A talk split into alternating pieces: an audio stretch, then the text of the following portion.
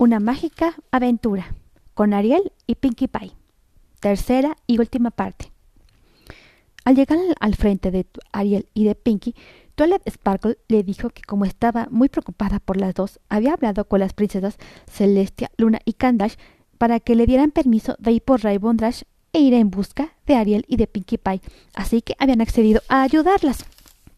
Así que las cuatro juntas se adentraron en el laberinto y en el bosque, pues dado el caso que Ariel era de estatura humana y Twilight no podía llevar a Ariel en su lomo. Así que tan pronto como cruzaron el laberinto y el bosque, subieron hasta la montaña de la gruta de las gemas de cristal.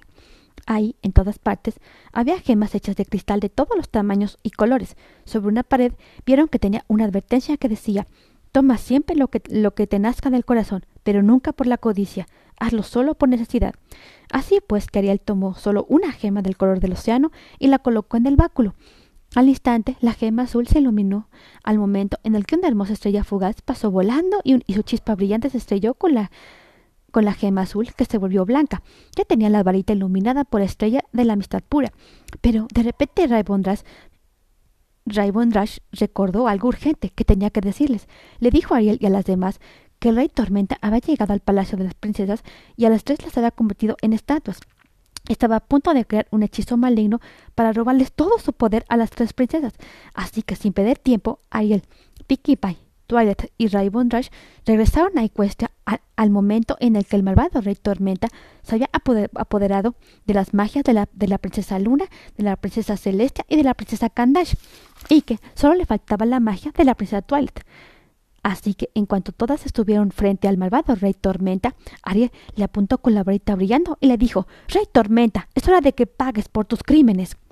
El perverso rey Tormenta se rió de ella y le atacó con su báculo dispuesto a robarle a Toilette toda su magia al licornio, pero Ariel tuvo un gran valor y se interpuso entre él y Twilight para protegerla. Lanzó un poderoso rayo blanco que chocó contra el rey contra el rayo de la tormenta. Ambas energías se estaban enfrentando, pero justo cuando el poder supremo de la tormenta parecía vencer a la de Ariel, entonces Twilight no dudó en unir su magia licornio con la de Ariel. Lo mismo hicieron Pinkie Pie y Rainbow Dash, ya que con esos elementos que son magia, lealtad y risa, pero no eran suficientes. Así que en el mejor momento posible llegaron corriendo las demás amigas de Twilight, Applejack, Fluttershy y Rarity. Todas ellas unieron sus elementos con los de Rainbow Dash, Twilight y Pinkie Pie.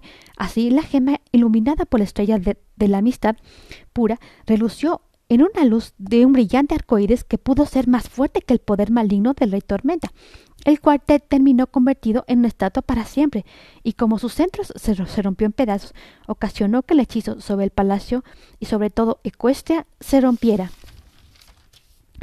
Así pues, Ariel salió al gran balcón acompañada de todas las ponis, elevó la varita iluminada por estrella de la amistad pura y regresó tanto el día como la noche junto con la luna llena y sus estrellas.